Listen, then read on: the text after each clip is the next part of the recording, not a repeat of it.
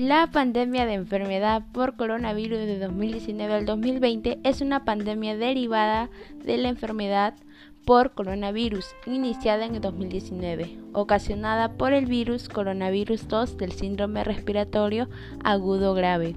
Se identificó por primera vez en diciembre de 2019 en la ciudad de Wuhan, capital de la provincia de Hubei, en la República Popular China, al reportarse casos de un grupo de personas enfermas con un tipo de neumonía desconocida. La mayoría de individuos afectados tenían vinculación con trabajadores del mercado mayorista de mariscos del sur de China de Wuhan.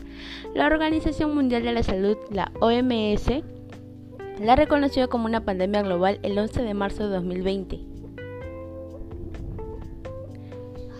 Hasta el 20 de junio de 2020 se han informado más de 8,8 millones de casos de la enfermedad en más de 213 países y territorios en el mundo. Los cinco países con mayor número de infectados son Estados Unidos, Brasil, Rusia, India y Reino Unido, con más de 466 mil muertes. Los cinco países con mayor cantidad de fallecidos son Estados Unidos, Brasil, Reino Unido, Italia y Francia, y más de 4 millones de casos de personas recuperadas.